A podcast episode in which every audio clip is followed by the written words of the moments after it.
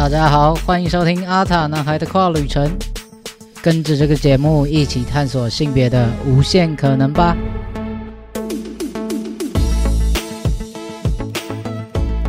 Hello，大家好，我是 David，欢迎收听今天第六十九集的节目啦。大家好久不见，前阵子就是我有点重感冒，所以就是都没办法录音，好吧，其实也是有一点偷懒，总之就是消失了一阵子。然后今天呢，就想要来跟大家，就是最近我公司又发生了一些事情啊，然后就觉得有一些心得想跟大家分享，所以就来一浮浮出一下水面来录个音，跟大家聊聊天。这样，那大家看标题，大家就知道今天想要跟大家聊的是被出柜与帮别人出柜这件事情。那我想，呃，这个东西它的灵感是来自于我在公司就是工作上前几礼拜发生的事情。那我觉得这东西又回归到自己身上，或是身边的人身上，其实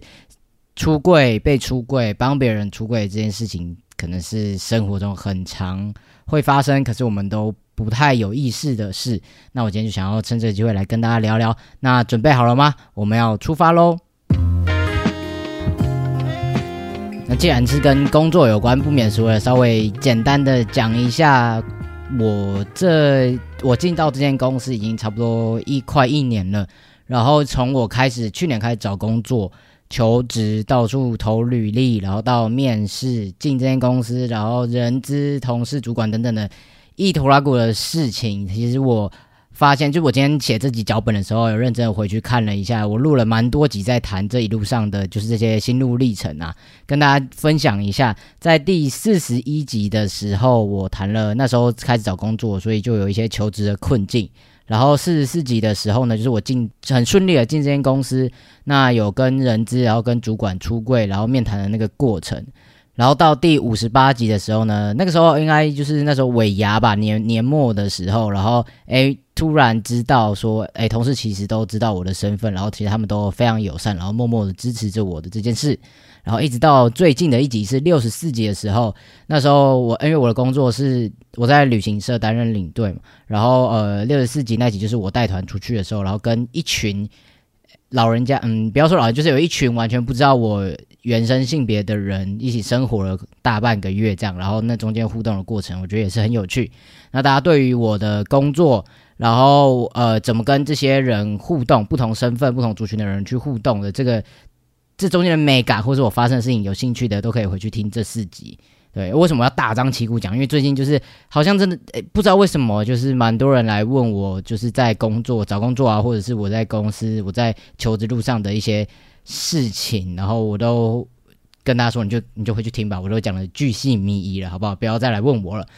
好，简单的讲一下我进这间公司一年快一年左右以来这一路上的变化，因为这有点像前情提要啦，跟我今天想要讲的故事其实要有一个有个有个脉络在，大家可能比较好理解。那我当初在找工作的时候是用一零四找，然后那呃我创要要有那个会员要有那个账号的话，就要有身份证。那我身份证还没有换性别，所以我就是一个女生，那他就自动帮我带入到系统中。所以我在一零四就是我的雇主看到这个人的履历的时候，他其实可以看到我的性别是女生。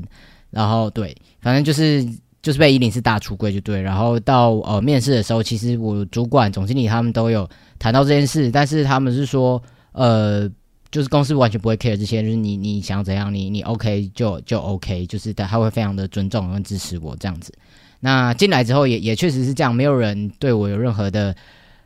异议、歧视或是任何不友善的举动，但是就是呃，毕竟我的身份，呃，应该说这份工作可能还是会有一些。呃，跟性别有一点点关系的事情，那详细大家就回去听。反正就是最后就是我的大主管在跟我已经达成一个协议，说我最近跟他讲说，就是在公司你就把我当成男生就好，就是不要特别的去跟别人讲，也不用特别的照顾我，反正你怎么对待隔壁业务部的小明，你就怎么对待我，这样就好人，不需要特别的讲。然后他说 OK OK，反正我们公司呢非常非常友善，就是不管你什么性别什么的这些我们都 OK 这样。但是过没多久，他就帮我大出柜，就跟公司里的所有人出柜，就是跟大家讲说，哦，其实 Devon 他他就是他还是一个女生，他是跨性别，然后他怎样怎样怎样，然后你们不可以欺负他哦，这样。就他出发点可能是是好的，他是友善，他是希望大家不要对我有任何的异议之类。他用他大主管的身份。去讲这件事，但他其实就是在帮我出柜。那时候我就觉得说，算了，就是你知道木已成舟，他已经讲出去了，我也不好再去跟他 argue 或者再跟他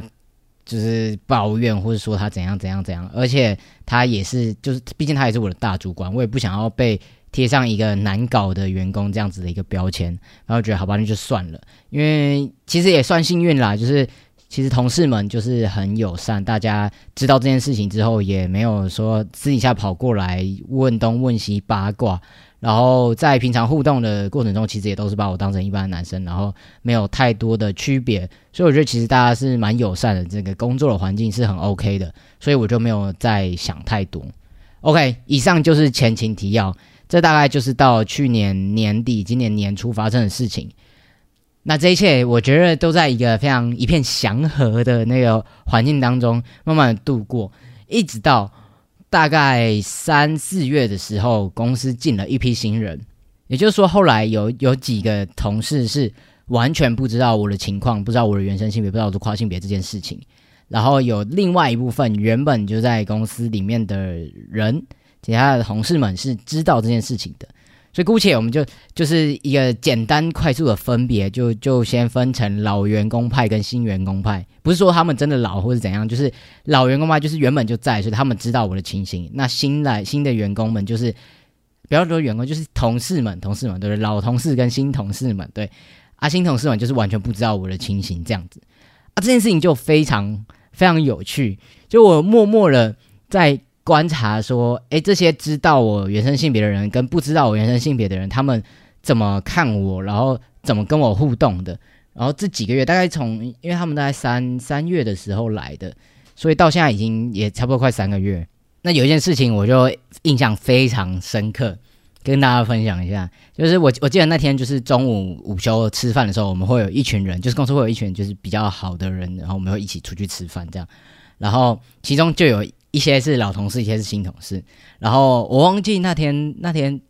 为为为什么会聊到，就是他们就在聊到当兵这件事情哦。因为有一个新同事，他是他现在是研研究生，然后他今年毕业，他在等兵单这样。然后我们就聊这件事情，然后就有其中另另外一个同事，就是 他好像是替代役之类，然后他们就笑他，反反正就是大概是这样很无聊的对话内容，就对了，反正大家就是走路去吃饭那个那个路上。然后他他们就叫他替代役什么的，就开始在嘴，然后还说啊啊，不然你你当什么兵讲啊？然后他们就开始一个个点名，然后说谁谁谁怎样，谁谁谁怎样这样，然后就一个个点，然后那点名的那个同事他是老老同事派，就他知道这我的情形，所以他就一个个点的时候，大大家都聊聊聊，然后嘻嘻哈哈讲完之后就跳过我这样，然后知道的人就就知道这件事情嘛，然后我们就让这个话题过去，殊不知。这时候就一个新来的妹妹，就是最最新，就是很很哎，很最近才刚来的一个业务部的妹妹，就就说：“哎，为什么你没有问那个 David？” 然后哇，我那个瞬间，那个空气直接凝结，我就看到那个点名的那个那个同同事，他脸上就露出了一点震惊，然后跟尴尬跟不知所措，他不知道怎么回应这件事情，然后。同时，那个问问问问出口的妹妹又好像有点被吓到了，就是这个问题不能问吗？还然后又又有点好奇，然后又又很想知道的的那个表情，然后旁边又有其他的同事，我觉得他们就带着一种在看戏，就是啊，然后我们来我们来看这件事情接下来会怎么发展，这样，然后就是那个瞬间，我觉得一切都变得很漫长，很像 slow motion，然后大家都在等，大家都在等 David 到底要怎么回应这这这这个问题。我那时候也是整个人看那个那个汗直接狂爆流的感觉，就超紧张，我不知道怎么回。因为从我呃开始跨越之后，就是我开始以男生的身份生活之后，绝大多数我觉得九成以上的时间，我新认识的人或是会跟我聊天会互动到的人，很多要么就是我我身边本来就有的朋友，要么就是因为阿塔男孩这个账号认识的人，要么就是我在热线当志工认识的人。然后再来就是最多最多就是到公司的同事，所以其实这这些人都是知道我的情况的人，所以我从来没有想过要去准备这个问题。我知道有很多跨男兄弟他们会去去想说，哎，如果别人问这个问题的时候，我可以怎么回答？然后可以想啊，可能身高啊、BMI 或者什么什么的，有什么有什么事情是可以免疫之类的，然后会去演练这个过程。就跟有些人会，因为他是读女校，所以他要去去了解他那个学区的男校是怎样的一个生活情境的那样那样子感觉，就做一些功课啊。但是我我就没有嘛，我就没有想到这件事情，我就从来没有做这个功课。好吧，这是这我的问题。总之就是那个当下。我的小脑袋就开始高速运转，我可以感受到它在它在冒烟，我完全不知道该怎么回答。然后这个时候，同时这个时候那个整个空气是非常凝结，然后非常尴尬的。然后我就突然想到，好，那我就运用这个尴尬的感觉，把它继续营造下去。然后我就那个时候我就看了一眼那个妹妹，然后我就露出了一点很尴尬、很难为情，然后又有一点难过跟受伤的表情。然后我就跟他说：“哦，呃，因为我我我没有当过兵，因为就是我有一些隐疾这样子。”然后那个 那个妹妹看到我，我大家这么尴尬嘛，然后又看到我现在看起来好像又不是很想讲，她就突然有种啊，我是不是问错问题了？我是我我我我这样是不是伤害到 David 还是什么的？然后就他就他就。整整个人觉得好像完蛋了，完蛋了，完蛋了那种感觉，而且大家想他又是一个新人，然后我们其他人也在旁边，大家都是一脸你完蛋了，你怎么敢问这个问题的那个表情，然后他就他就他就很尴尬，还不知道该怎么办，他就说哦哦是这样哦，没没关系啊，我我男友也免疫啊，因为他太矮，然后我想说不可能在这个时候出卖你男朋友吧。他就他就他就超级尴尬，然后说啊没关系啊怎样，然后我们就赶快把这个话题带过去。所以这这件事情让我非常非常的印象深刻，就是有一群就是在在那那那一坨人里面，有一些人是知道我身份，然后有一些人是不知道的。然后在这样子的对话跟互动的过程中，可以感受到那样子中间的一些差异。然后呃，也包括这些已经知道我身份的同事们，他们怎么样？你要说。支持吗？或者是保护？就是可能在谈论这些议题的时候，哎，有意识到不会特别的点名，或者是说什么东西。那总之就是提出这个事件，稍微跟大家分享一下。那时候反正就到现在，整个公司里的呃环境大概就是有一部分的人知道我是跨性别者，然后一部分的人不知道，就是完全的把我当成男生这样。OK，这大概就是哦前情提要讲了超级久。那大概就是在这样的情形下，一直到非常非常最近，大概上个礼拜发生了一件事，就是呃，本来公司要派我去出差，要到南部去出差，然后要跟一个另外一个男同事一起配房，就是要一起住一间这样子。因为以前在以前，我只要出差的话，基本上尽可能公司有余裕的话，都会让我一个人睡一间。那可能这次因为就是比较紧迫，然后呃，时间也比较赶，没有办法。再拿到一间房，所以总之就是希望我跟另外一个男同事睡一间。我们姑且称这位同事叫做小明，好不好？反正呃，那天上礼拜的某一天，那个大主管就把我找到小房间，他说：“那个 David，你过过来一下，这样，然后我跟你谈一件事。”然后他就说：“哦，呃，我们最那个下礼拜要派你去出差，然后要干嘛干嘛干嘛。然后，但是因为……”就是没有办法再拿到一间房，所以要麻烦你。我不知道你 O 不 OK，就是可不可以跟那个小明配房，你们就住一间这样。然后我听到的时候，我就想说，哦，很 OK 啊，就是我我完全没有什么问题，我就直接跟他说，就是跟男生睡，我觉得非常非常 OK。我反而觉得，如果跟女生睡的话，我比较我会心里反而会觉得怪怪的，我反而会觉得呃是会造成那个女生的困扰之类的。然后我又我又想到。就是因为对他来讲，他可能会觉得说，还是会把我当成女生看待，所以当我要去跟一个男生一起睡的时候，他还是会想要呃先问过我，尊重我，所以我又再多一点的提出说，哦，其实我现在都是以男生的身份在生活，不管是去外面上厕所还是干嘛干嘛的，就是我都是用男生的身份，然后其他人也都把我当成男生，所以你也不用特别的。想这么多，或是要还要做这么多的确认，还是什么的？然后我们大主管就说：“哎，其实没有啊，没有，不是哦，不是，不是哦，其实没不是大家都把你当成男生，其实有很多的客人都还是会来问我说，你到底是男生还是女生？”啊，我我当下听到这句话的时候，其实心里还是有一点，有一点小小难过嘛，小失落。就是嗯，我我其实知道自己不是非常非常的 pass，就是你你要讲的话，我不是那种很典型阳刚的男生，再加上我的就是我的硬伤就是真的身高太矮嘛，所以很多时候呃，可能在呃第一次见面，或者是我刚才什么口音，反正就是呃第一次见面，或者是接触比较少的人，可能就会觉得说，哦，David 他。到底是男生还是女生？就是你要说她是一个阳刚的女生，或者她是一个阴柔的男生，好像都还可以的那种感觉。所以其实我也知道，有些客人有问我们的业务说：“诶，那个我们领队他到底是男生还是女生？”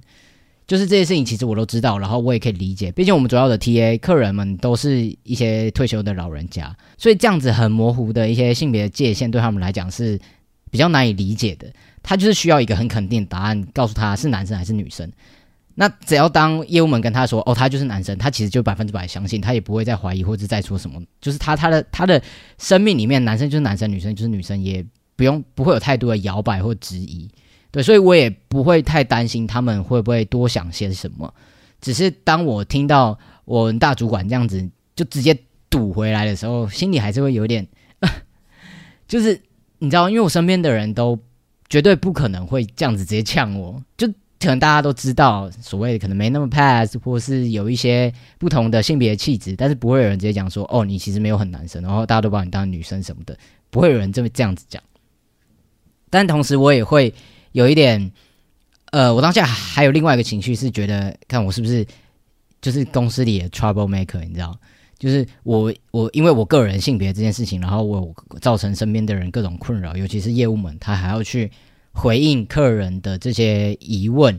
然后我不知道客人会不会又问东问西，或者是讲什么东西，会不会我造成了同事们、造成了主管、造成公司的一些困扰，所以我当下其实就真的有有一点沮丧，就是呃很不确定我这么做，或者说在这间公司这样子。是不是好的，或是不是对的？但是我觉得这件事情也是我必须要面对，也不是我。我觉得可能身为跨性别者，一定也是得，我觉得很无奈，也没办法。可是就是必须要去面对的事实，因为这个世界它就是这样嘛。它的它现在现阶段的运行的规则就是长这样。那既然我跟这个规则是不太一样，或者大家习惯的是不太一样的，那一定会有一些碰撞或不舒服的地方。那我觉得我自己也没有太多的立场或资格去要求其他人说一定要怎么做，或是你一定要照着我的、我的、我我想要的，或者我我希望的。我觉得我是弱势，我很可怜，你一定要照我想做的这样子做。我觉得也也也不能这样子说，所以这就是一个一个互相退让嘛，或是互相理解彼此的难处、困境，或是我们可以做到的最多去。去去让这件事情好好的进行下去，所以我觉得公司对我已经，我觉得已经算很好了，就是他们也算是很友善，我提出了所有的需求，他们都都很 OK。但是我心里始终还是会知道，我觉得就像以我大主管为例，他其实就是把我当成一个呃想要去上男厕的女生，或是想要被称呼为先生的女生，大家可以懂这个意思吗？就是。他可以满足我所有的需求，然后我希望被怎么样子对待，他可以完完全全做到。可是他的心内心的深处始终认为我是一个女生，只是有各式各样不同需求的女生，所以才会在我需要跟呃小明配房的时候，很慎重的来问我说：“你你你一个女生，他他的他的大白话就是啊，你一个女生去跟男生睡，你会不会觉得不舒服？你会不会觉得不 OK？” 对他，他其实是。保护我的，或是会是担心我的，因为他觉得我是女生，我是弱势，需要被照顾，所以他才特别的来问我。所以我就觉得说啊，这件事情是是是没有办法改变，那我就只能从中去去做更多的，不管是准备也好，或者是我去做更多的行动，可以让整件事情不要变得太糟。就像他就他就说，因为我不是跟他说我很 OK 吗？他说哦，那这样的话，那我也要去跟小明讲，因为这样的话是一个女生跟他配房，所以他也有权利，或者说他也应该要被询问，应该要被告知。好，那个当下就想说 OK，好，这件事情是势在必行，就是他他一定会去做。然后我也不想再跟他 argue，我也不想要再讲更多了，因为他我不可能改变他的想法。那我就觉得说，好吧，OK，好，然后我们就结束这个谈话。然后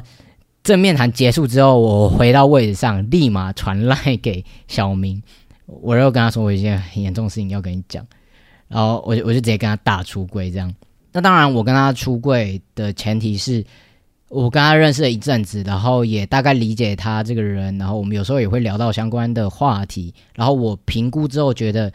是友善、是安全的环境下，然后我才跟他出柜，所以我就呃传来跟他讲。那我跟他讲的时候是，我 我跟他说，我我先开一个小头，我就说，哎，我不知道你，我问你哦，你知不知道什么是跨性别？这样。他说：“哦，我知道啊，我以前大学的时候有上过相关的课程，然后我以前我们系上同班同学也有一个是跨跨女吧，这样。”他说他他大概知道，然后我想说：“哎呦，那还不错哦，就是他应该是会比友善还要再更多一点点的 sense 之类的。”然后我就讲说：“好，那我应该是应该是安全，应该是可以讲。”然后我就跟他讲，我就跟他出柜说我是一个跨性别者这样。然后他他他就是收到讯息之后，他就那个。那个 line 就停了很久，然后说怎么办？他他是他是在震惊，在思考，还是他现在在忙什么什么？然后我就有有点小不安，然后还还是就是继续装忙做其他事情。然后后来他就回去说：“哦，觉得我很勇敢嘛，或者说觉得我辛苦了，还要这样子隐藏自己生活什么的。”然后我就想说：“不对不对不对，你是不是有点误会？我完全没有在隐藏的，我现在超超级的外显呢。”我想说他他应该是有点误会。然后他就，我我就问他说，他他真的知道什么是跨性别？我说，那你知道跨性别男性跟跨性别女性吗？他说，哦，我知道啊，你你不是跨性别女性吗？然后我说，你看看，你看看，你真的对我有天大的误会。我说，我不是，我不是，我不是。然后他就说，他他后来讲了一句话，我觉得哎有点小震惊，就他说，哦，所以你不是跨跨女的话，所以你是像唐凤那样子，就是没有就是一定的性别的吗？我想说，哎。哎呦，还蛮有 sense 的哦，但显然就不是嘛，就是他的他的资料库里面没有跨男这件事情，所以这这这一点又是一个很，我觉得是一个在这个社会上很普遍嘛，就是没有人，应该也不说没有人，就是大家一谈到跨性别的时候，跨男这个族群是很少很少很少能见度，大家几乎不太会想到，所以我要特别的提出来讲。所以我又在那个当下，我就开始跟他有一些分享跟教育。我告诉他什么是跨男，怎样怎样怎样，然后他才知道哦，原来还有这样的族群，然后原来我是这样子的情形。然后他也开始问了很多，所以我们整个下午在聊开，我们就赖上狂聊。那天都没有上班，那他就问了蛮多的问题。我觉得他还真的是也是算是呃，不只是友善啦，也是很有 sense。他是我第一个在公司里面聊这么多相关的话题的人。然后后来。他就说，后来他他讲了一件事情，然后我觉得我觉得很有趣，就是他我觉得他的观察非常非常的细腻。他说他原本他有怀疑我，但他的怀疑不也不是怀疑，就是他有在想我是不是男同志，就是他他一直以来都是把我当成男生，对，他就觉得他哦，他可能只是就是长得比较矮的男生。OK，fine，我现在已经接受长得比较矮男生这件事，反正他就把我当男生，但他觉得我应该。是男同志吧？他觉得我应该是姐妹吧，因为他看到有其他的女同事们都会，就是跟我比较多一点的身体接触，就是他们可能会比较不忌讳的勾肩搭背，或是勾我的手啊之类。就是有时候我们过马路会一起撑伞的时候，会勾我的手之类的。所以他们就他就觉得说，一般的就是直男之类，应该女同事们不会这么的亲近。所以他就直接把我联想到啊，他他应该是姐妹这样，所以他其实把我当 gay 当 超久的，我就在怀疑，哎，该该不会是圈内人吧？没有啦，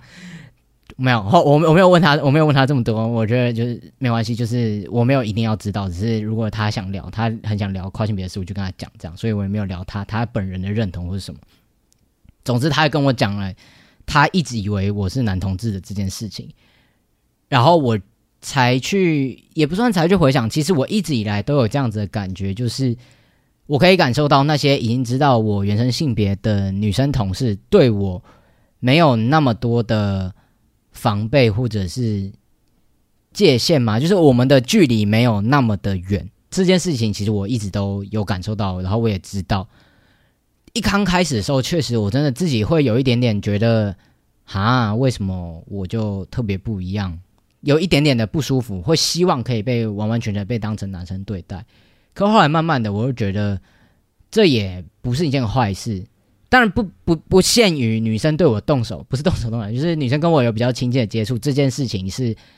好的。我也不说我非常想要这样子，或者这样子是加分的。我想说我是一个整体的状态，就是没有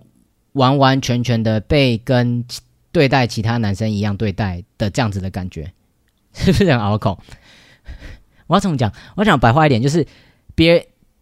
同事们对待其他的男生同事的时候的那个做法，没有跟对待我是不太一样的这一件事情或这样子的行为，我慢慢的觉得他也不是一个坏事，或说我其实蛮可以接受这样子一个状态。以前我可能真的会觉得说，我希望就要那样，可是我现在会觉得说，我觉得我自我认同是男生，然后我觉得自己是男生，那别人。想要怎么样子跟这一个男生互动，是他选择或是他觉得好的，他想要的，那不代表我就不可以觉得自己是男生，或是我就不能够认同自己，我就不能够这么的喜欢自己，或是我这样子的一个形象，或是我想要这个东西，它就是不存在的，或是不完美的。我觉得我自己的认同，或是我想要理想的这个状态，跟别人怎么对待我这件事情，这两个。不一定是完全的挂钩，我慢慢的可以把这些东西去拆开来看，或者说我可以不这么强硬的觉得他一定要是怎么样。就像女女生们可能也会跟男同志勾肩搭背，或者他们可以很 close，可以跟他们很姐妹这样子，那不代表他们不把男同志当成男生看。就是讲讲的简单粗暴一点是这样子啊，所以我慢慢的不会去要求说别人一定要把我。怎么样子去看待，或怎么样子去对待？所以当呃这些女同事们可以跟我有比较多一点的肢体接触也好，或者是当大主管他呃要把我跟其他男同事配访的时候，会特别来跟我说一声，会特别的关心我，或者是我们同事们之间在聊天的时候，他们会很有意识的把我从一些纯男性才会有的一些话题中独立出来的时候，我觉得这些东西。他不，他其实就是这些我身边的人们，他们表达支持或者表达理解的一种方式，然后我觉得是好的，也是我慢慢可以接受的事情。那当然，这一切也只是我我自己的的想法啦，不是每一个人都很 OK，也我也没有要说你你必须要能够达到这样子的程度，你才是对的，你才是好的，你才你应该要朝这个目标前进。没有，这只是就是。反正这世界所有东西都是光谱，你就是就是没有绝对，你就是选择你你你你你 OK 的，你找到你觉得舒服自在的方式就好。但反正目前的情况就是这样子，就是新的呃新同事派呢，现在又多了一个知道我跨性别身份的人，然后当然还有大概三四个同事是不知道。反正就是现在也是这样一片祥和的继续过着生活。然后我也觉得没有一定要跟他们讲，或者说一定要怎么样。即使我我我觉得这些新同事们一定也是非常友善的，但是我就觉得说没有一定要让他们知道。即使我现在是一个公开出柜的状态，我也不是说所有的人我都一定要大出柜，一定要让他知道，一定要怎样。这就回到今天这一集的主题，我想要聊被出柜还有帮出柜。就像整整故事的主轴，就是我的大主管，他就是一个超级爱帮我出柜的人。但是我觉得可能对他来讲，他也没有意识到这个东西叫帮别人出柜，他只是觉得我是女生，然后需要保护我，所以有遇到相关的事情的时候，他会他需要去跟别人讲。那我觉得很多时候我们不小心帮别人出柜这件事情是很容易发生，而且我觉得是。你你常常讲了之后，你还没有意识到的，我觉这这个是连我自己都 都都都一直在练习的。最常最常出现的情形，就是在那些我在跟一些性别友善，或者说甚至说一堆圈内人聊天，或在介绍人的时候，很容易就会不小心帮别人出柜。因为像像我自己，我现在在热线当志工嘛，所以我到进到热线的时候，你已经进到那个空间，然后身边这都是这些人的时候，你就会下意识的觉得说，哦，这些人就是都是很友善的，然后我们都完全不会忌讳，或者说我们很可以在这边尽情做自己。所以我要介绍某一个人的时候，我可能就会不小心说出，哦，他跨男怎样怎样，或者他怎样怎样怎样，然后不小心就帮别人出柜。或者是我在对一些圈内的朋友的时候，然后介绍说：“哦，这是我的跨男朋友，谁谁谁谁谁。”但是这件事情是是不不不不不对的，就是他没有想要跟其他人出柜，即使这个人是很友善，或者他可能是非真的非常有性别意识的，我也没有一定要让他知道。就是我让你知道我的跨性别的身份，或者说我觉得。呃，我很 OK。对于这件这件事情被被讲，我觉得很 OK。我可以很自在，我可以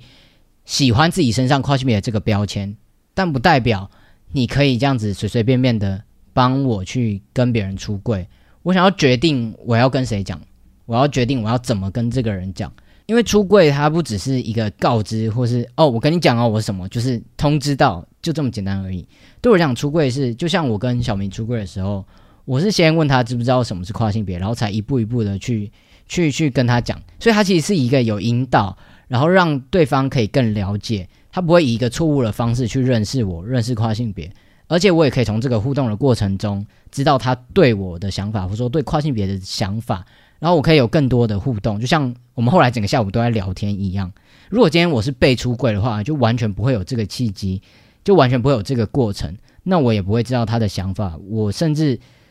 就是到现在在公司里，我还没有办法有任何一个人可以跟他谈这件事情。我是觉得跟跟小明聊完之后，我的心情变得舒服很多。至少我知道在公司里面是有一个人，他可以这么的理解跨性别，这么理解跨男。对，所以我觉得出柜是我我我应该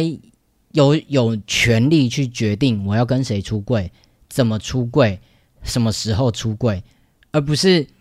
任何一个让别人就是他随随便便就去跟别人讲这件事情，即使我让你知道，或者即使我现在像我这样很公开、很 OK，也不代表我的身份，我的跨性别身份是你茶余饭后的谈资，或是你跟别人聊天破冰的时候的一个话题。看我是不是讲的很凶？好，对不起，没有，我没有，我没有，我没有。我们要暴怒，就是我也没有要骂人。其实这件事情，我我对我自己也是非常非常严格的在要求，或者时时刻刻的提醒。因为有时候真的在热线，我还是会一不小心的想要脱口而出，甚至有些呃，像是我们我有一些朋友是男同志，他是跨男，然后他是男同志啊，他有时候聊天的时候，我也会不小心想要说，哎，谁谁是男同志，怎样怎样。但是我们只想要聊一个。那时候的聊天的内容只是想要去聊呃跨性别的多元性，或是我们在交友上遇到议题之类的。可是不小心你就会帮别人出柜，就这东西是跟友不友善，或是这些人对象是谁是没有关系的，是我们自己有没有足够的意识去知道说别人的身份、他的认同、他的关于他自己的隐私的一切，其他人都没有那个权利去帮他出柜。出柜，讲到嘴巴都要打结，对，所以呃，我觉得这一集就是拿我这一次就这两个礼拜前刚发生热腾的事情跟大家分享一下，顺便把我就是工作系列的 podcast 集数又再增添一集，然后也跟大家好好谈一下被出柜跟帮别人出柜的这个议题。那也希望大家听完之后，可以对于这件事情有更多一点思考，然后可以更。多一点心去提醒自己，不要随随便便的帮别人出柜。那如果你是一个跨性别者的话，也可以再呃多一点点准备吧。如果今天真的很 很不幸的有人乱帮你出柜了，你应该要怎么样去面对，怎么样处理？像我自己就是，就去年年底的时候，因为被大主管大出柜嘛，所以那个时候我就开始思考，我到底要怎么样去面对这样的情境。我如果一直都是由他去讲的话，我就完全没有办法知道公司的人是怎么想的，或是我没办法给他们更多更正确的资讯等等的。所以一直到这一次小明事件的时候，我就决定我要自己去出柜，我要自己去讲。所以这是我我选择或者我应对的方式。那你也可以自己去思考一下，可以怎么做，或是你想要怎么做。那如果你真的有余力，你可以再更多一点点的去跟那个乱帮别人出柜的人，给他一些教育，或是告诉他应该要怎么做比较好之类的。好吧，那以上的这一切都是建立在你先照顾好自己身心的状态下。如果真的没有办法，说做了就是这真的无法的话，还是要寻求外面的帮助。OK，照顾好自己最重要。好了，那今天的分享大概就到这边。如果你有任何的问题或想分享呢，都可以到 Instagram 在私讯或者留言告诉我。那也不要忘记追踪我的 IG，然后 Parkes 给他订阅订起来，然后 YouTube 给他订阅订起来，好吗？那阿塔男孩的跨旅程不定期出发，我们就下一集再见喽，拜拜。